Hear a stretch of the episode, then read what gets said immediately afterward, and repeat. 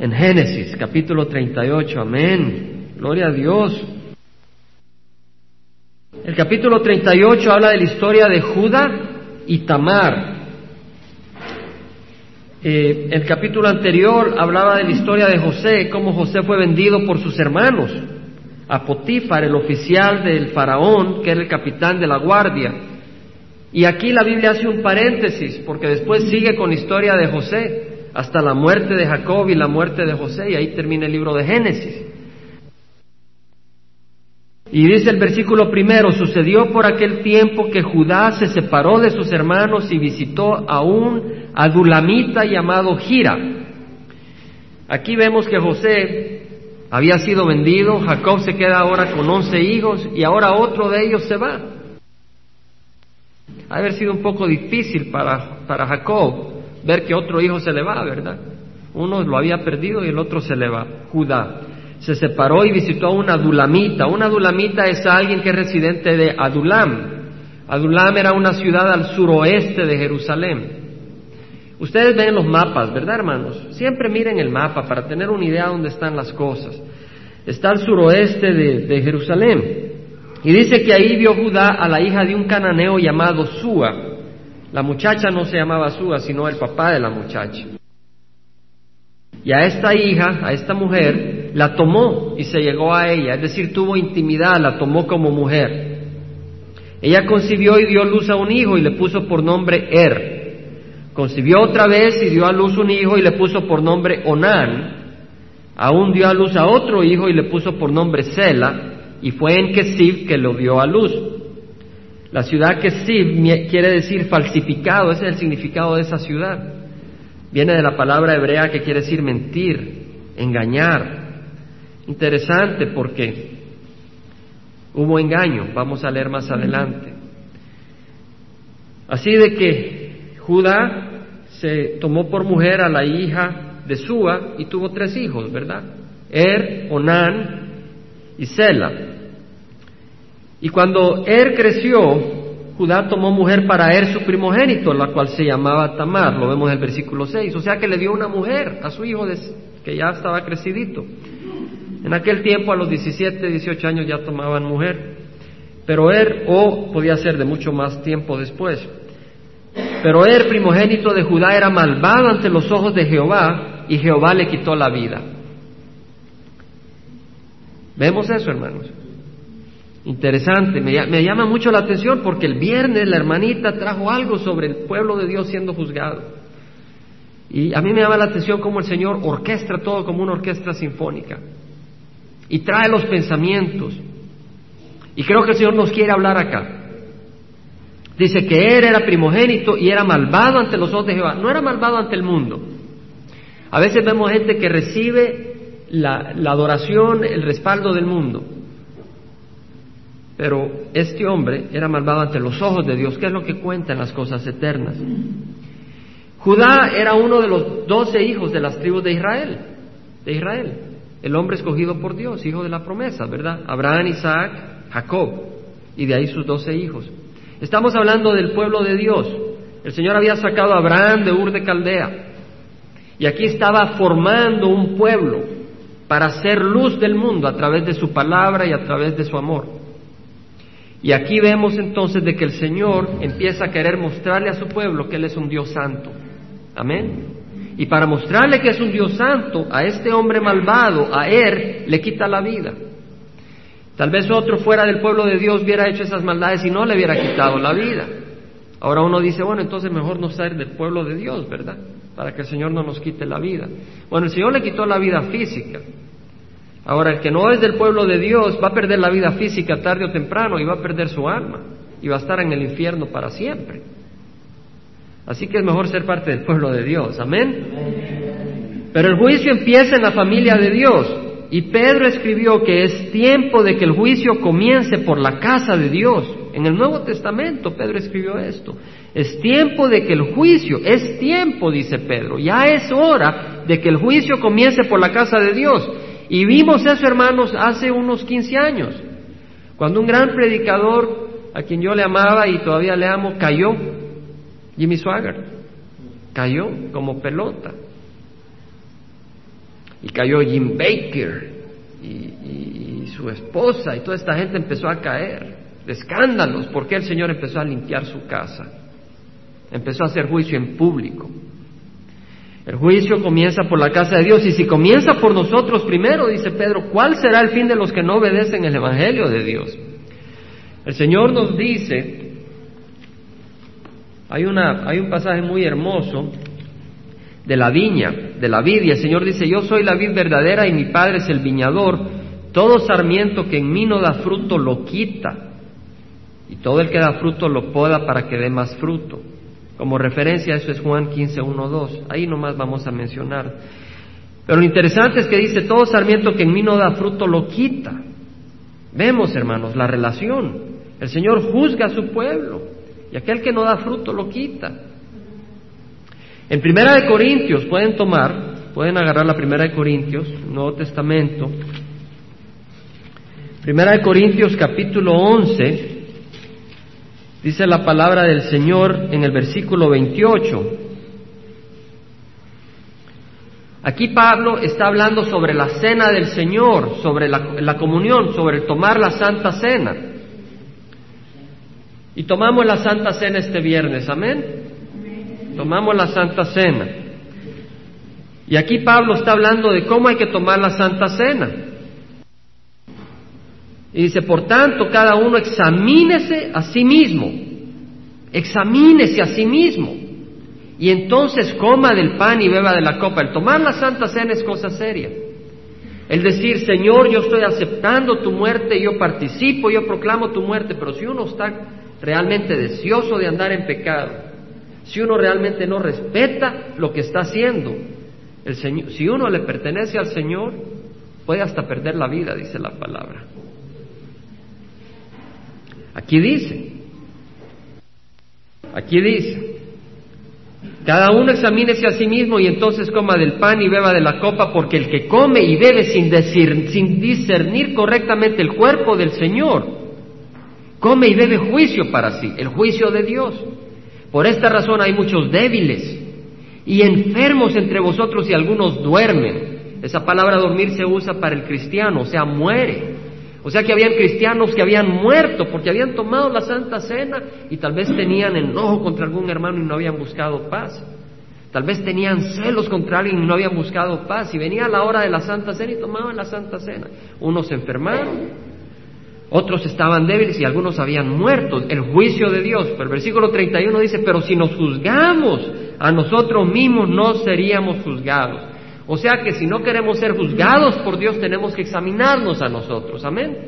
Nos tenemos que examinar. Hermano, que, lo que usted nos trae nos asusta. Hermanos, servimos a un Dios poderoso, a un Dios vivo. Y cuando entendemos al Dios que estamos sirviendo, no vamos a jugar jueguitos. Amén. Amén. Ahora, en Primera de Corintios capítulo 5, el versículo 1 Primera de Corintios, la misma, capítulo 5, versículo 1. Ahora vamos a entender por qué este juicio del Señor, porque Dios es santo. Ahora, aquí Pablo le está hablando a la iglesia de Corintios, donde había inmoralidades. Hermanos, esta es la iglesia que Pablo le estaba escribiendo, una iglesia que Pablo amaba. Ya desde ese tiempo había inmoralidad aún en la iglesia.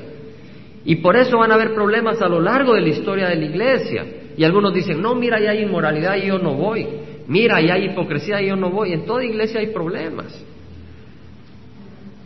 Y el Señor lo permite, porque dice de que Él no va a separar la, cizaña del trigo. ¿Por qué? Para no separar el trigo por error, para no arrancar el trigo por error. Al final de los tiempos se separará la cizaña del trigo, pero en esta iglesia solo hay trigo, gloria al Señor, amén, amén. Pero va a ir creciendo y tarde o temprano el enemigo sembrará cizaña, amén pero seguiremos con nuestros ojos en el Señor. Dice el versículo 1, en efecto se oye que entre vosotros hay inmoralidad y una inmoralidad como no existe ni siquiera entre los gentiles, hasta el extremo de que alguno tiene la mujer de su padre. Había ocurrido de que un hombre tomó la mujer de su padre, tal vez su padre murió y tomó la mujer de su padre, o tal vez su padre era no creyente y se fue o lo que fuera y tomó a esa mujer. Y se vanagloriaba de la libertad que tenía en Cristo para hacer eso. Como Cristo había muerto por sus pecados, él se vanagloriaba que tenía esa libertad. Pues no tenemos libertad para trapear y pastear la sangre de Cristo. Y por eso aquí dice el versículo 2, y os habéis vuelto arrogantes en lugar de haberos entristecido, para que el que de entre vosotros ha cometido esta acción fuera expulsado de en medio de vosotros. O sea, de que Pablo dice, si alguien hizo esta acción, lo deberían de haber expulsado, se deberían de haber entristecido. O sea que Pablo nos dice que tenemos que juzgar las acciones. Amén. Las acciones, y si hay algunas acciones que no son del Señor, tenemos que tomar acción, porque queremos una iglesia santa para el Señor. Ahora dice Pablo, pues yo por mi parte, aunque ausente en cuerpo, no estaba en Corintio, pero presente en espíritu, Pablo sufría por lo que estaba ocurriendo, dice, como si estuviera presente, ya he juzgado al que cometió tal acción. En el nombre de nuestro Señor Jesús, cuando vosotros estéis reunidos y yo con vosotros en espíritu y con el poder de nuestro Señor Jesús, entregada ese tal a Satanás para la destrucción de su carne a fin de que su espíritu sea salvo en el día del Señor Jesús. Wow. Lo que Pablo está diciendo es, en oración entreguemos a este hombre a Satanás, el cuerpo, para que Satanás le dé muerte y su alma no se condene. En otras palabras, el que trae la muerte es Satanás, el que trae enfermedad es Satanás y el Señor lo permite. Ahora, a veces el Señor permite enfermedad y no por eso quiere decir que el hermano está pecando. Cuidémonos de eso, hermanos. Eso ya es juzgar al hermano sin saber. Tenemos que juzgar con juicio justo. Pablo sufrió enfermedad. Y el Señor lo permitió. La enfermedad era una bofeteada que le daba Satanás, pero que el Señor permitió para que él no se vanagloriara, debido a la gran sabiduría que el Señor le había dado, a la gran revelación. Lo hemos leído eso, ¿verdad? O sea que el Señor tiene sus propósitos y permite que Satanás eh, nos traiga sufrimiento con su propósito. Pero acá está hablando de la destrucción del cuerpo del cristiano para salvar su alma. ¿Entendemos? Para que no se siga prostituyendo el cuerpo del Señor. ¿Por qué? Porque habita nuestro espíritu en este cuerpo y este cuerpo que es el templo del Espíritu Santo. Lo dice Primera de Corintios capítulo 6. Primera de Corintios capítulo 6 versículo 15. Aquí Pablo está hablando a la iglesia de Corintio del hombre que fornica, del hombre que se mete con una mujer no siendo su esposa. Aquí está hablando aquel cristiano aquel que ya conoce al Señor y se dedica a la fornicación. Ahora el Señor realmente nos dice que nuestro cuerpo es templo del Espíritu Santo. Él nos lo dice. Y acá nos dice, ¿no sabéis que vuestros cuerpos son miembros de Cristo, hermanos? Nuestro cuerpo es miembro de Cristo. Nuestros ojos, nuestros, nuestros brazos. ¿Tomaré acaso los miembros de Cristo y los haré miembros de una ramera? De ningún modo, dice Pablo. ¿No sabéis que el que se une a una ramera es un cuerpo con ella? Porque él dice, los dos vendrán a ser una carne. Así habla el Señor del hombre y de la mujer cuando se unan. Se vuelven una carne y dice, no, te unas a una ramera porque el que se une al Señor es un espíritu con él. Y si somos un espíritu con él y nos reunimos a una ramera, estamos exponiendo el nombre del Señor. ¿Entendemos, hermanos? A un acto de pecado. Huid de la fornicación, dice Pablo. Todos los demás pecados que un hombre comete están fuera del cuerpo, pero el fornicario peca contra su propio cuerpo. ¿No sabéis que vuestro cuerpo es templo del Espíritu Santo que está en vosotros, el cual tenéis de Dios y que no sois vuestro? pues por precio habéis sido comprado. Por tanto, glorificad a Dios en vuestro cuerpo y en vuestro espíritu, los cuales son de Dios. ¿Qué precio fue el que sí fue pagado por nosotros, hermanos? la sangre de Cristo. Entonces, hermanos, vemos de que somos templos del Espíritu Santo. Entonces, si un cristiano alguna vez cae, no quiere decir que por eso no es cristiano, ¿cierto? David cayó, cometió adulterio. No quiere decir que por eso nos vamos a tomar la libertad y cometer adulterio porque David lo hizo. Pero el cristiano que continúa en adulterio no ha de ser cristiano, porque el, el que camina en la oscuridad no es de la luz. Uno puede caer, pero el Señor lo levanta. Pero si uno es cristiano y es cristiano y cae en fornicación y no se puede levantar, el Señor destruirá tu cuerpo. Estoy convencido. Para honrar el templo del Espíritu Santo. Son cosas serias. Ahora sigamos, hermanos. después de esta meditación que hemos leído, en Génesis 38, versículo 8, vemos que entonces Judá, ya lo tienen. Judá dijo a Onán, acuérdense que el primer hijo era Er, el segundo Onán y el tercero Sela. Entonces Judá le dice a Onán, porque Er se murió, el primer hijo de Judá murió. Y ahora Judá le dice a Onán, llégate a la mujer de tu hermano, toma a la mujer de tu hermano y cumple con ella tu deber como cuñado y levanta descendencia a su hermano. Existía en el, en el Antiguo Testamento la ley del levirato y antes de que la diera Moisés existía antes, porque esto fue antes de que Moisés naciera, ¿verdad? Esto existía mucho antes, donde si un hombre moría, la viuda era tomada como esposa por su cuñado, por el hermano del difunto, de manera de que este hermano le daba descendencia a su hermano difunto. ¿Entendemos? Esa era, la, esa era la ley que se entendía en ese tiempo, era una responsabilidad, en vez de que la viuda quedara despreciada y quedara sin hijos y el hermano quedara sin descendencia, como un acto de bondad, el hermano del difunto tomaba a la mujer como mujer y la descendencia era descendencia de su hermano difunto, de manera que quedaba prole para su hermano. Así que Judá le dijo a Onán, llégate a la mujer de tu hermano y cumple tu deber. Esa ley pues ya no existe ahora. En versículo 9 vemos que Onán sabía que la descendencia no sería suya. Y acontecía que cuando se llegaba la mujer de su hermano derramaba su semilla en tierra para no dar descendencia a su hermano.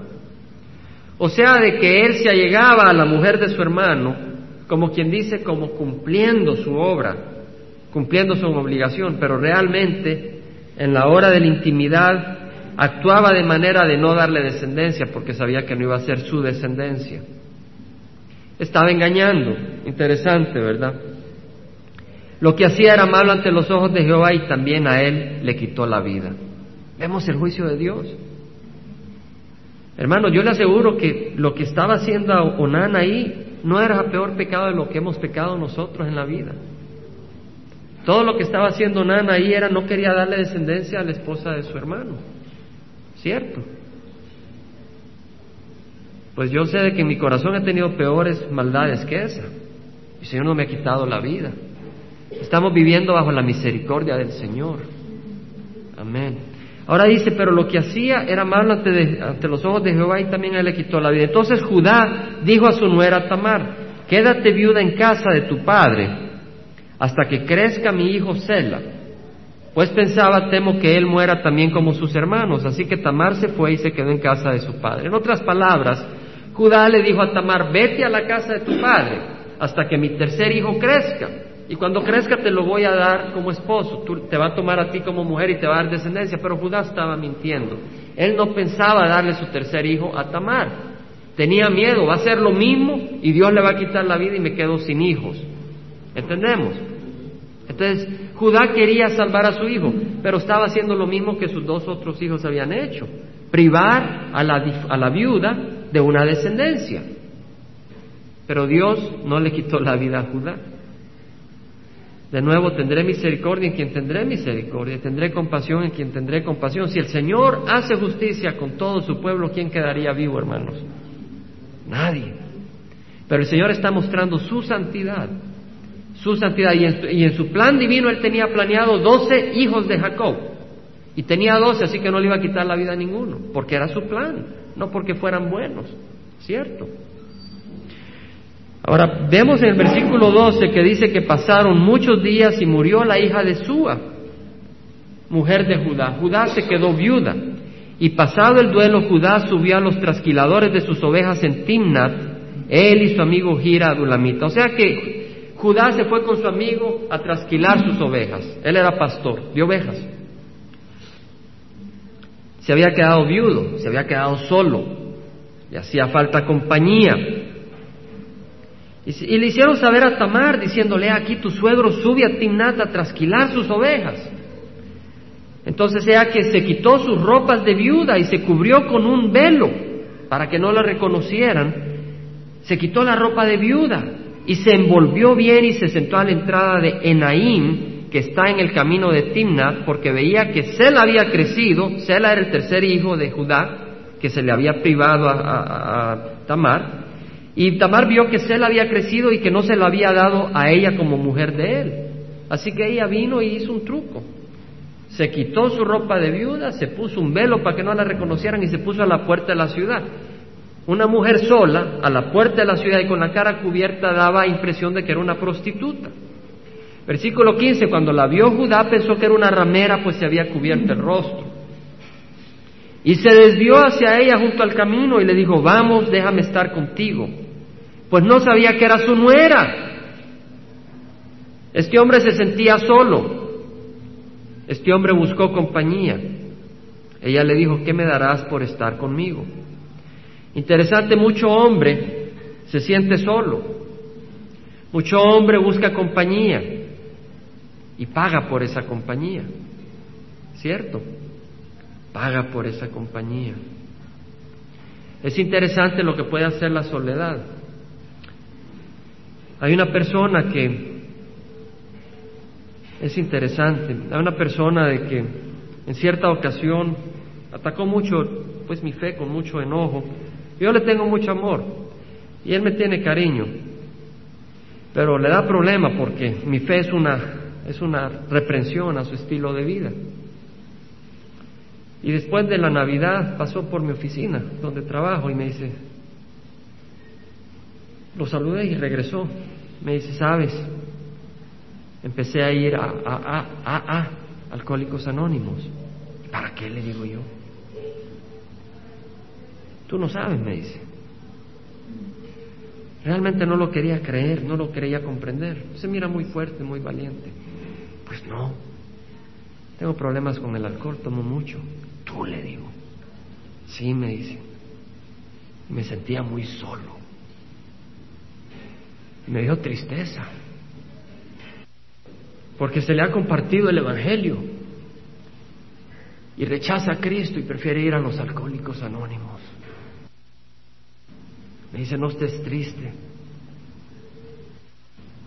La soledad es terrible. Y es terrible la terquedad del hombre. Pero el Señor dice a través de Isaías, todos los sedientos, venid a las aguas. Y los que no tenéis dinero, venid, comprad y comed. Venid, comprad vino y leche sin dinero y sin costo alguno. ¿Por qué gastáis dinero en lo que no es pan? y vuestro salario en lo que no sacia. Escuchadme atentamente y comed lo que es bueno, y se deleitará vuestra alma en la abundancia. Inclinad vuestro oído y venid a mí. Escuchad y vivirá vuestra alma y haré pacto con vosotros, un pacto eterno, conforme a las fieles misericordias mostradas a David. Hermanos, el Señor nos invita al que está solo, a no comprar compañía, sino a venir a Jesucristo. A Él nos sacia, Él nos da, Él nos ama. Y tal vez tú eres cristiano y dices, yo soy cristiano, pero a veces me siento solo. Porque el Señor Jesucristo sufrió soledad en la cruz. Y el Señor nos está moldeando para que no dependamos de lo que vemos con los ojos o de las circunstancias, sino que tengamos esa fe poderosa. Y nos está moldeando a la imagen de Cristo Jesús. Y si tú hoy te sientes solo, no te preocupes de tus sentimientos, tienes a alguien quien es Cristo Jesús. Y también acuérdate que tienes hermanos y hermanas. Y tienes a la palabra del Señor.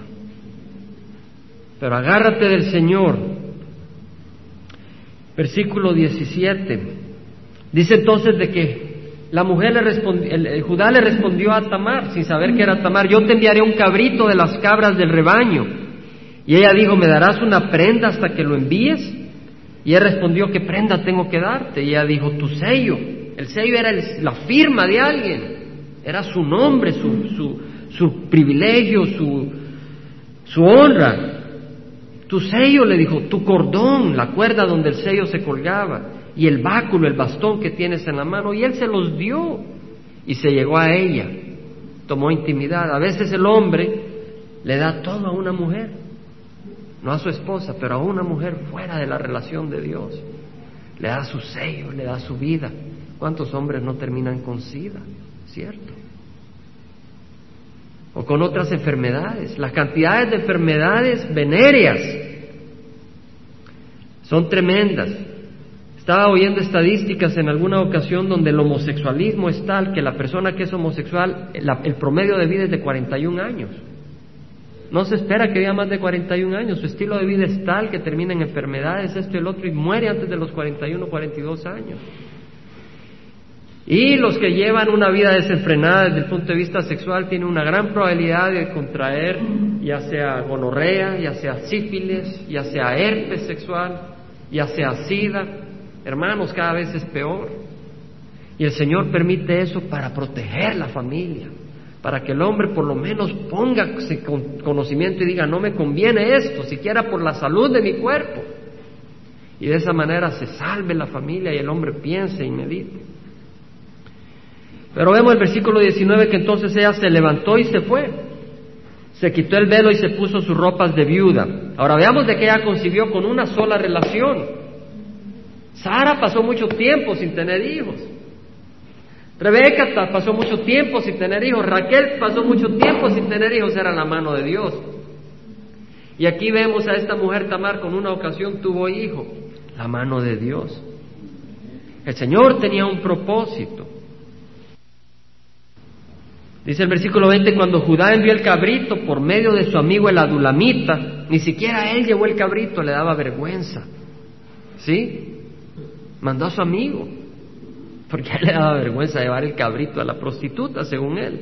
Hermanos, pero interesante que el nombre Enaim, que era el pueblito donde se encontró a esa prostituta, que no era prostituta, era su nuera, quiere decir dos ojos.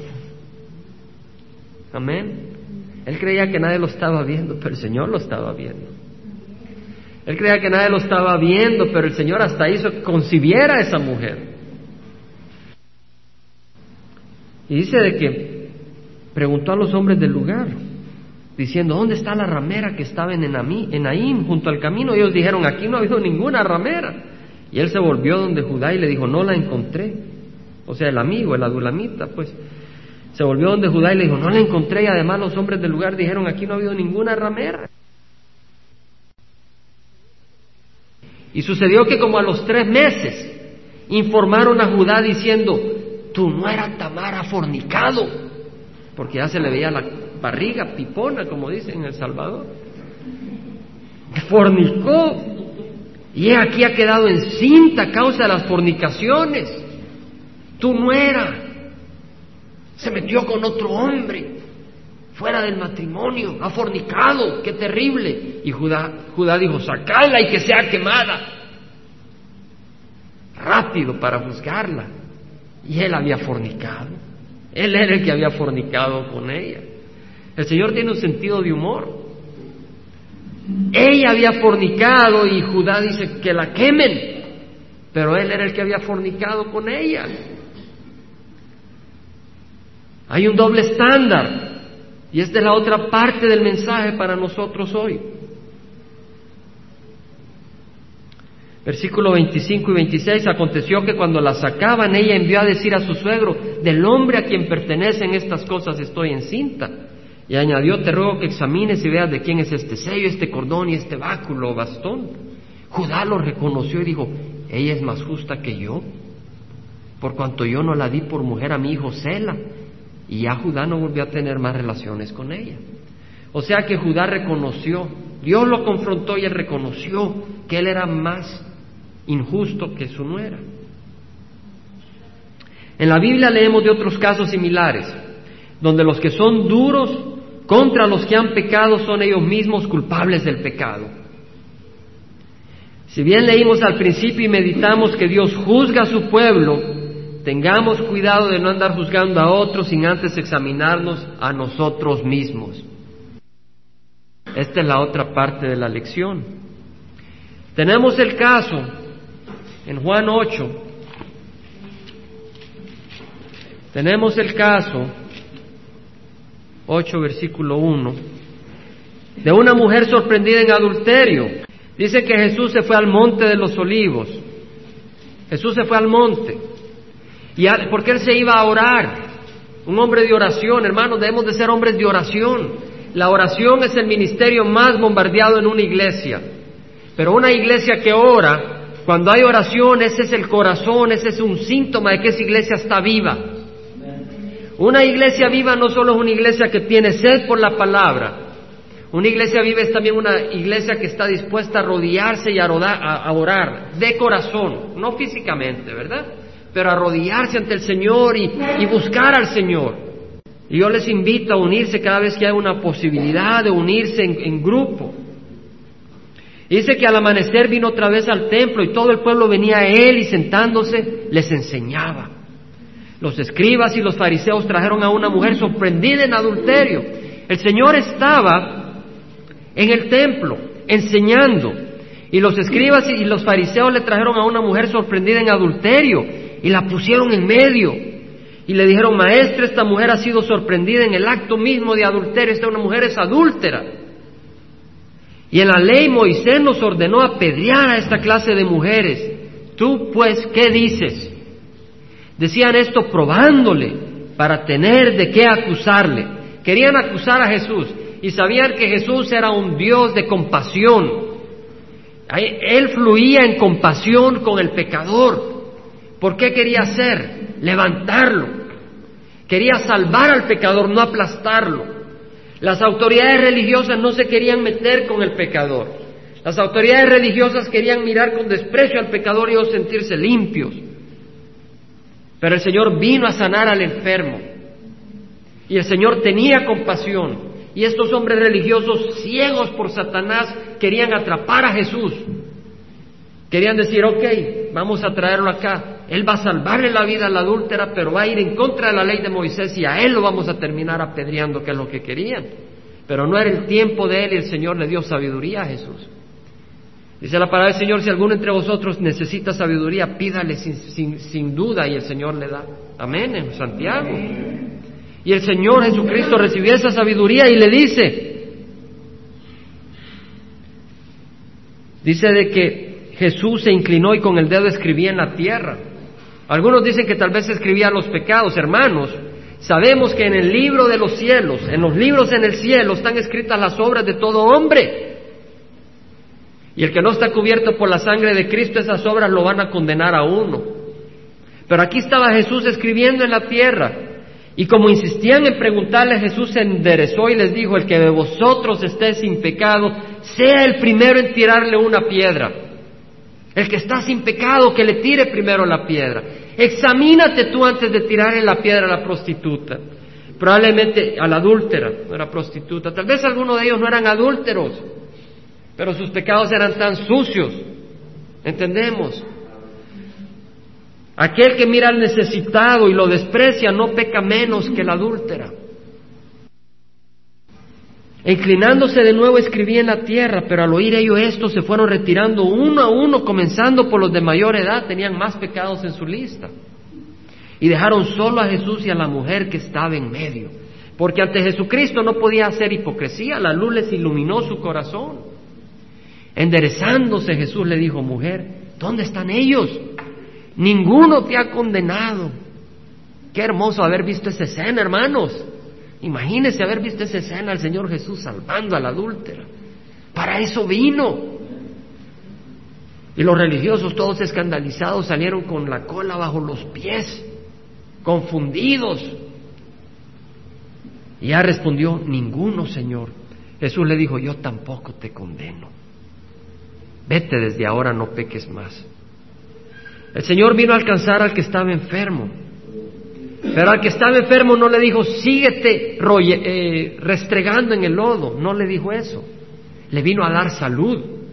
Y le dijo, ya no peques más. Por eso la iglesia ya recibió esa sanidad del Señor. La iglesia es como la adúltera que estaba adulterando con el mundo. Y el Señor nos encontró. Y el mundo nos miraba y nos acusaba mira este, mira la otra. Y el Señor dijo, ¿dónde están los que te acusan? Con mi sangre te limpio. Y ahora una vez limpio, el Señor dice, ya no peques más. Amén. Eso es lo que nos dice el Señor. Y hay otro pasaje que, que, lamentablemente no tenemos tiempo, pero les invito a que lo estudien, la de segunda de Samuel, capítulo 12, versículo 1 al 15. No vamos a ir a él por falta de tiempo, pero apúntenlo. Los que deseen, segunda de Samuel 12, 1 al 15. Este es el caso de David, la historia de David. David, el siervo de Dios, el rey de Israel, había mandado al ejército a pelear. Y un día se estaba paseando sobre el techo del palacio y vio a una muchacha muy hermosa, Betsabé, bañándose y la deseó. Pero esa mujer tenía esposo, Urias, y la manda a traer y se acuesta con ella y la deja embarazada. Y dice, ay, porque la amaba, la deseaba y además era mujer de otro. Entonces manda informes al jefe del ejército para que pusiera a Urias al frente del ejército. Y luego que el ejército se retirara en el ataque para que agarraran a Urias y lo mataran. Urias era un hombre muy noble, pueden leer la historia. Y mataron a Urias. Y entonces David se, llevó a la mujer, como mujer, se la tomó como esposa. Una mujer muy linda, Betsabé. Y él siguió con el pecado en los huesos, en su corazón.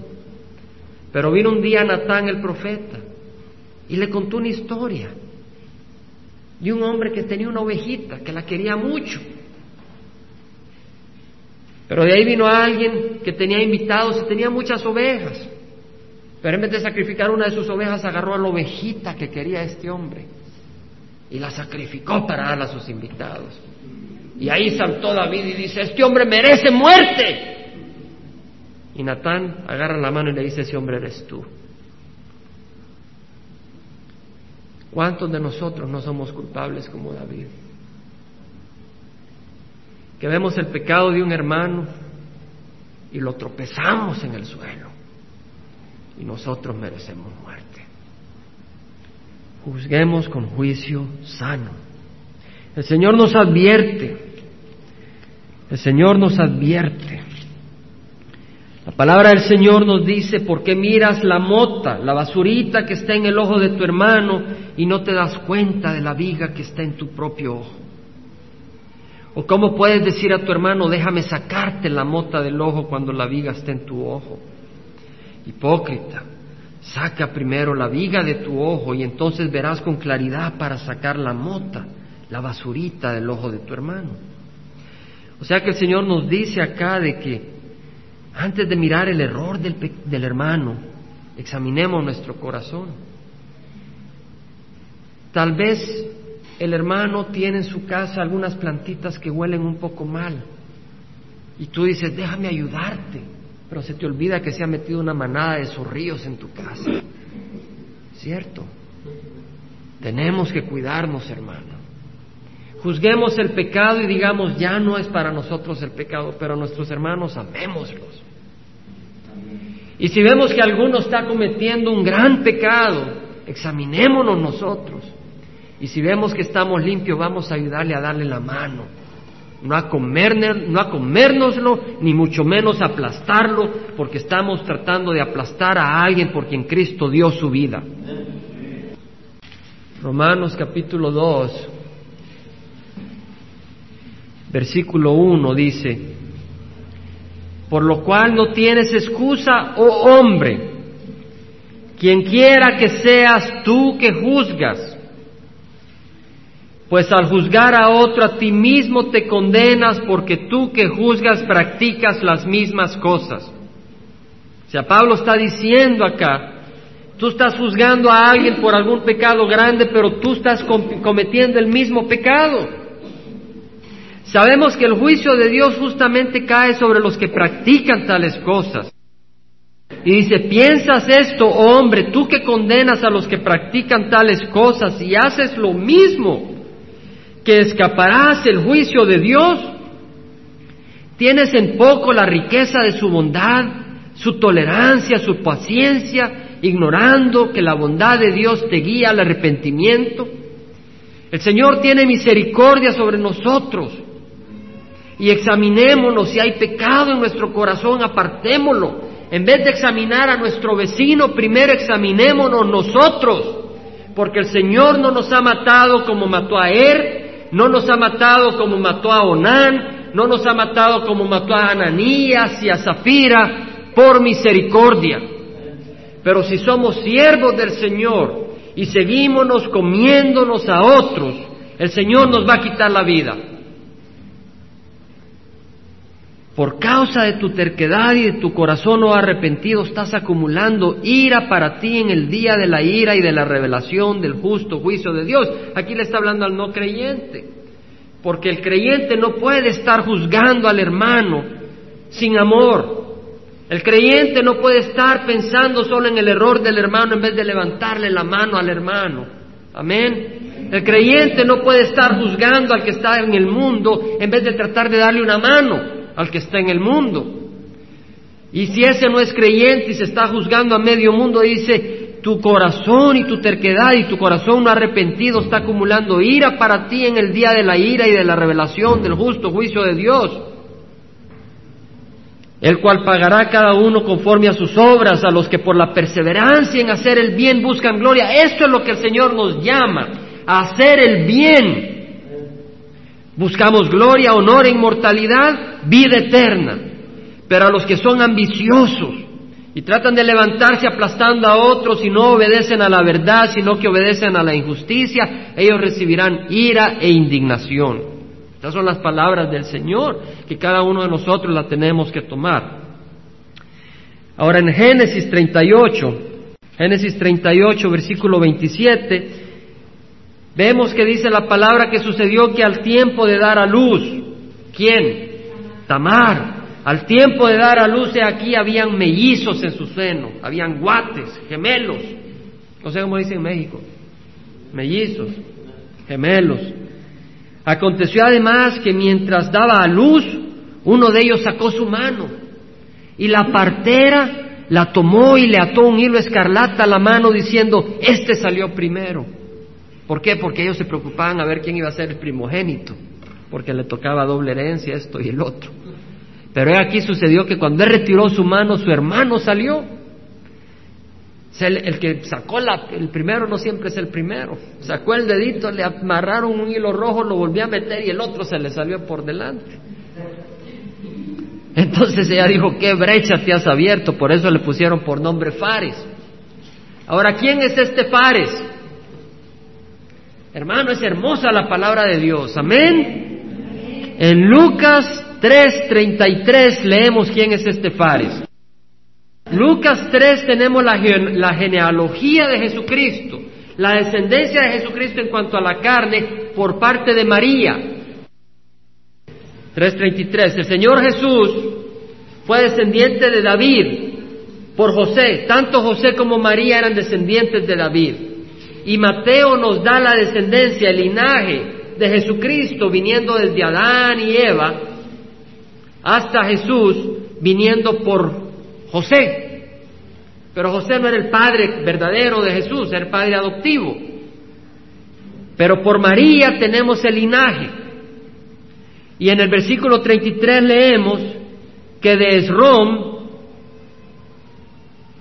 era hijo de Fares y Fares de Judá. O sea que de este hombre de Fares vino la descendencia y llegó a María, llegó a Jesucristo. Jesucristo, pongamos atención, Jesucristo tiene de descendencia en su, cuando Él vino y nació de David, cuando Jesucristo nació de David, tenía dentro de sus progenitores a Judá, un hombre dispuesto a mentir, dispuesto a tomar una prostituta, Tenía por en sus ancestros a Tamar, una mujer dispuesta a engañar a su suegro para quedar embarazada. Hermanos, tenía en su primogenitura gente que, que no eran buenas, ¿cierto? Pero si Jesucristo hubiera tenido que esperar que hubiera una persona buena para venir al mundo, nunca hubiera venido al mundo. Pero Jesucristo tomó un cuerpo humano y fue descendiente de una raza malvada, de una raza hipócrita, de una raza pecadora como la nuestra, la raza humana, todo lo hizo llevando esa vergüenza por amor a nosotros. ¿Cierto? Y si vemos en Filipenses, y ahí vamos a terminar, si vemos en Filipenses 2, Filipenses 2, versículo 6, vemos de que ese Señor Jesucristo no se avergonzó. A veces los hijos se, avergüenzan de los padres, ¿verdad? A veces tal vez uno tiene algún pariente que, pero que lo conocían porque era la mafia del pueblo y uno dice, no, yo ni lo conozco. Tal vez uno es peor. Pero uno se hace como que no, ¿verdad? Pero el Señor no se avergonzó de tomar un cuerpo descendiente del nuestro. No se avergonzó porque nos amó, no porque no supiera cómo somos. Ese es el amor del Señor y dice que el que existía en forma de Dios no consideró el ser igual a Dios como algo a que aferrarse, sino que se despojó a sí mismo, tomando forma de siervo, haciéndose semejante a los hombres y hallándose en forma de Dios, hallándose en forma de hombre, se humilló a sí mismo se humilló a sí mismo, haciéndose obediente hasta la muerte y muerte de la cruz, por lo cual Dios también le exaltó hasta lo sumo y le confirió el nombre que es sobre todo nombre. Este siervo, este hombre, este Dios encarnado murió por nosotros y ahora Dios lo exaltó para que al nombre de Jesús se doble toda rodilla de los que están en el cielo y en la tierra y debajo de la tierra y toda lengua confiese que Jesucristo es Señor para gloria de Dios Padre. Amén. Nos paramos, hermanos. Les ruego que cierren los ojos. Vamos a cerrar con oración. Hemos estudiado la palabra. Les ruego que cerremos los ojos para orar, para concentrarnos en el Señor. No, lo que, no al que tienen al frente, no al que tienen al lado, derecho, izquierdo, sino en el Señor. El Señor nos ama. El Señor es santo, el Señor es justo. Si alguien no ha recibido al Señor, yo le invito a que reciba a Cristo. A ese Dios vale la pena servir a ese Dios que defendió a la adúltera, a ese Dios que defendió a la prostituta, a ese Dios que tiene misericordia del pecador, vale la pena servirle. Pero ese Dios es un Dios justo y santo. Y el que rechaza la mano del Señor va a tener una soledad peor que aquel que no sabe qué hacer. Va a tener una soledad peor en el infierno. Por eso si alguien acá no ha recibido al Señor Jesucristo, yo le invito a que reciba a Jesús. Que no se avergüence del Señor Jesús. Porque Jesús no se avergonzó en la cruz extendiendo sus brazos y muriendo por nosotros. Yo te ruego que tú no te avergüences de extender tus brazos y decir, Señor, yo te necesito, yo te recibo. Si alguien acá, aquí le hablo a todos mis hermanos, Vamos a tomar un segundo para pedirle al Señor que nos ayude. Padre Santo, ayúdanos como iglesia a en vez de estar tratando de comernos unos a otros, no digo que lo hagamos ni que no lo hagamos, tú conoces cada corazón, yo no soy Dios. Pero en lugar de que estemos pensando en esto o en lo otro, que pensemos en hacer el bien. Y Señor, si vemos algún hermano que tal vez o alguna hermana que está fallando, que primero nos examinemos y que tú nos des luz para que humildemente primero tú nos limpies y luego podamos ayudarle. No para aplastarla o aplastarlo, sino para darle una mano, como un médico quiere sanar a su hijo. Un médico quiere sanar al paciente, que es la persona que más ama. Gracias, Padre.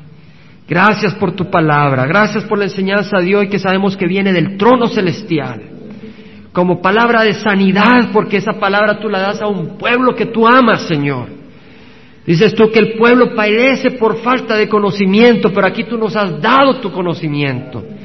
Y ahora te damos gracias y te rogamos que sane nuestros cuerpos, sane nuestros corazones y nos ayudes a vivir en amor, en espíritu y verdad.